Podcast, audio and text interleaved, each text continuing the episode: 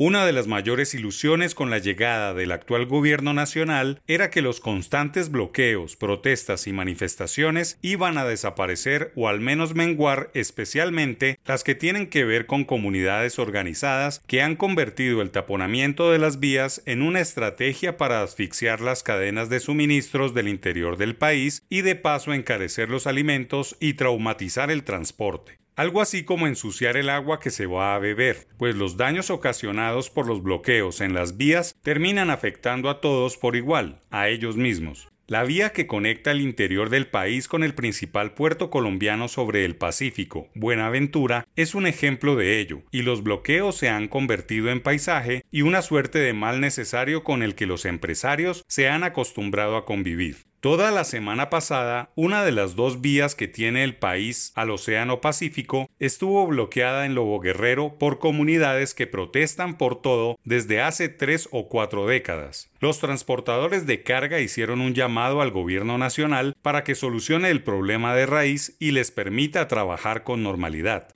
El permanente taponamiento de los accesos a Buenaventura hace que Colombia tenga sobrecostos en las importaciones o exportaciones de productos, situación que experimentan especialmente los cafeteros que utilizan dicho terminal portuario para sacar su grano, pero el mayor daño se hace a los importadores de otros granos de alimentos para animales como maíz, sorgo o trigo, que deben cargar con sobreprecios derivados de las protestas de las comunidades que han hecho de esta actividad una forma de vida, sin que ningún gobierno central, regional o municipal logre una solución duradera. El viejo comentario de que es más barato traer un container de cualquier puerto en China, Taiwán o Corea del Sur a Buenaventura que transportarlo de dicho puerto al centro del país se hace realidad en estos momentos cuando el bloqueo de las vías se convierte en cultura y por supuesto de los costos. Por Buenaventura se mueve más de 45% del comercio exterior colombiano y el grueso de las importaciones es absolutamente neurálgico para la economía nacional, pero no se ha logrado estabilizar su funcionamiento, pues cuando no son los brotes de violencia derivados del narcotráfico, son las protestas de las comunidades o de los mismos camioneros que ponen el dedo en la llaga e infartan un servicio de comercio exterior que debería ser de seguridad nacional.